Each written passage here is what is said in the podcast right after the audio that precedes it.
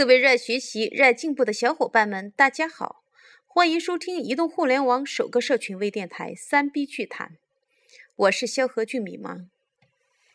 今天我和大家一起分享净水器终端的事件营销销量同比增长百分之三百七十。就企业层面，事件营销的案例已经比比皆是了。那么，作为净水器行业千千万万个净水器经销商和净水器代理商，在他们的日常销售中，能否使用事件营销助推自己净水器的销售呢？答案是当然可以。下面就是 A 品牌净水器的一位代理商依据事件营销成功销售净水器的案例。为了在案例中不出现品牌名称，我就用 A 来代替这个品牌名。这是 A 品牌净水器的一家山西代理商，老板姓李。是八零后，年轻有为，魄力足，市场销售表现一直不错，是 A 品牌净水器销售榜排名前十位的客户。二零一三年，该客户正好新婚，按照一般人的思维，结婚就结婚，跟销售扯不上关系，最多在婚礼现场扯两嗓子，请大家关照他的净水器项目也就拉倒了。但李总不这样想，他一直在。琢磨如何借此机会与净水器销售挂钩，使结婚与净水器二者产生关联。经过一番苦思冥想，李总终于有了成熟的市场方案：新婚周年双重喜，A 品牌饮水杯免费送。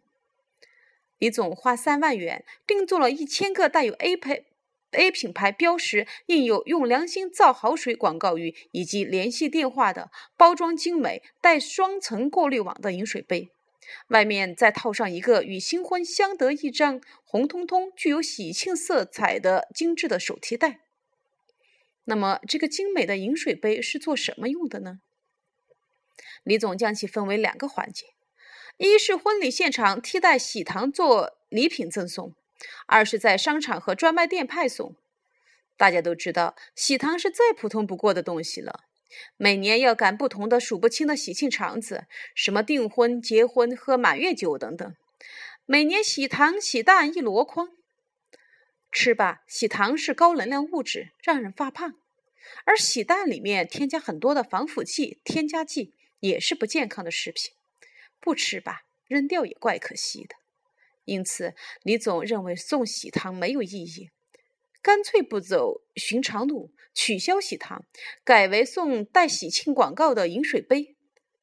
婚礼当天，李总送给每位宾客人手一个饮水杯礼品袋，宾客们也个个喜笑颜开，满意而归。同时，也把 A 品牌带回各家各户，长期使用，品牌得以持续展现，传播效应可想而知。如果说这是事件营销的一个手段的话，但仍感觉不过瘾，还应该有可以进一步挖掘的方式，从而将事件营销和净水器销售进行到底。第二招就是商场和专卖店派送了。那么，李总的商场派送是如何进行的呢？要知道，一只杯子成本价三十多元钱，如果见人就送，这成本可就太高了，谁都承受不了。李总自有他的妙招，他的精美广告饮水杯只送给购买一年以上的老用户。一家商场，一家专卖店，每个星期的周六、周日上午和下午，每家专柜分别送出去十个广告水杯，即每周送出去四十个。对老顾客完全免费赠送，但需要到商场专柜现场来领取，而且来领取的时间是岔开，而不是集中来领取。这里面还潜藏着一个意想不到的妙处。你想，商场海报挂着，本身就很显眼。当消费者正在挑净水器的时候，来了一位老顾客来免费领取饮水杯，老顾客肯定乐坏了。那人家手软嘛，肯定净说些感谢和溢美之词。这无形之中就是在帮着专柜说服正在购买或者犹豫不决的。消费者成交率不高才怪，而且每来一位领赠品的老顾客，无形中就为专柜集聚了人气。而作为消费者，看了这个场景，心里也踏实了。他心里会这么想：第一，别人都是使用一年、两年了，我也该跟上节奏了。第二，我不是第一个吃螃蟹的，有那么多人用，我就没有顾虑了，不会上当受骗。第三，他们老用户都说好，A 品牌更值得我去购买。第四，也许明年的这个时候，我也可以过来领一个免费赠送的饮水杯。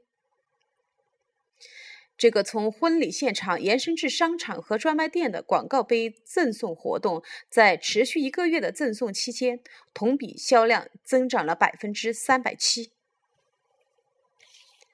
亲爱的伙伴，听到这里，你有什么样的思考呢？其实，营销并不是很高深，也不是很炫耀的东西。它需要认认真真对待，扎扎实实工作，需要比别人思考的更多，需要从传统和习惯中跳出来进行发散思考，同时还要懂得收回来，寻求净水器销售的解决之道。今天我的分享就到这里结束了。如果你有任何营销上的难题或疑惑，欢迎和我们共同探讨。同时，我也欢迎您为我们提供你身边或者你亲身经历的成功的案例。您的参与是我们最大的动力。听故事学营销，请您每天关注三 B 剧谈。